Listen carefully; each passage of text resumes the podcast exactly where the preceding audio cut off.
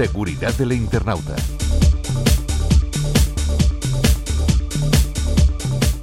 La sextorsión es una forma de chantaje en el que el atacante amenaza a la víctima para que realice algún tipo de acción específica con el fin de no hacer públicas imágenes o vídeos con connotación sexual que previamente le ha enviado.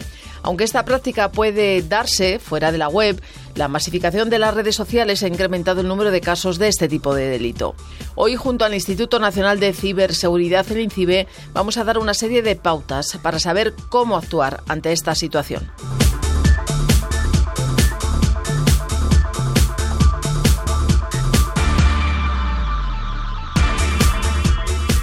Hola Elena. Conchi, ¿qué tal? ¿Cómo estás? Uf, la verdad es que tengo un mal cuerpo. ¿Y eso? Cuéntame qué te ha pasado. A mí nada. Pero el compañero de mi hija conoció a alguien a través de una plataforma de vídeo chat gratuita y anónima. ¿Y qué ha pasado? Pues resulta que tras entablar conversación y tener cierta confianza, realizaron una videollamada de contenido sexual. ¿Qué me dices? Sí, hija, sí. Tras esta videollamada le propuso continuar con la amistad a través de otras redes sociales, así que le pidió que le facilitara su cuenta de Instagram y Telegram para comunicarse con más facilidad y así conocerse mejor. Bueno, Conchi, pero eso es normal entre los jóvenes. Ya sabes que es otra generación y que usan las redes sociales, su móvil, para todo. Eso está claro, pero es que la cosa no termina ahí. ¿Y Elena. entonces? Pues después de ese momento, la persona comenzó a amenazarle con difundir entre sus contactos el vídeo grabado. No me digas. ¿Y con qué fin? Pues con el fin de obtener dinero. Mm, ¿Qué hizo él? Por suerte, tomar la mejor decisión en estos casos. Decidió ponerse en contacto con el servicio Tu Ayuda en Ciberseguridad de INCIBE para saber cómo actuar ante la situación que estaba sufriendo.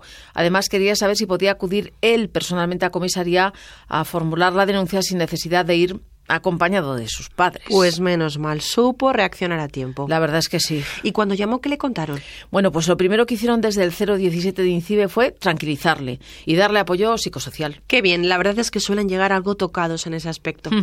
Además, le explicaron que se trataba de un caso de sextorsión bastante común. Le hicieron ver que no era el único y que no estaba solo.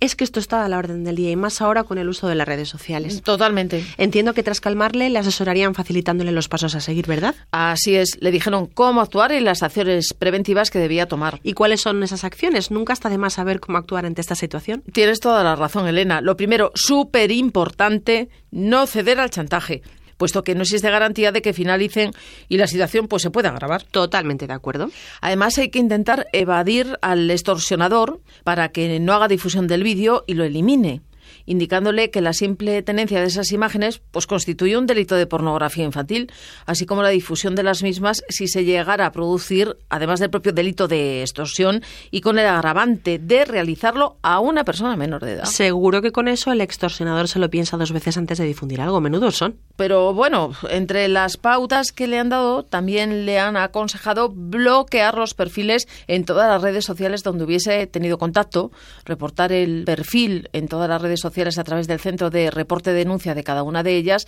y guardar pues todas las evidencias posibles, ya sabes, capturas de pantalla, mensajes, etcétera. Menuda faena. Por eso es lo que hay que hacer. Qué sinvergüenzas. Ay, se me olvidaba. También le dijeron algo muy importante que aunque sintiese vergüenza, siempre es mejor contar con la ayuda y el apoyo de una persona adulta para que le acompañe no solo a interponer la denuncia, sino también pues en todo este proceso. Totalmente de acuerdo. Contar con la ayuda y el apoyo de la familia es primordial.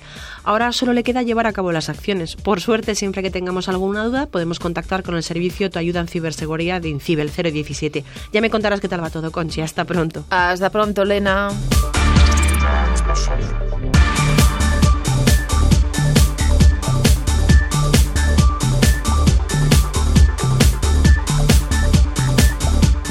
Desde León, Conchi Álvarez. Y Elena Carrera de INCIBE. Radio 5 Todo, noticias.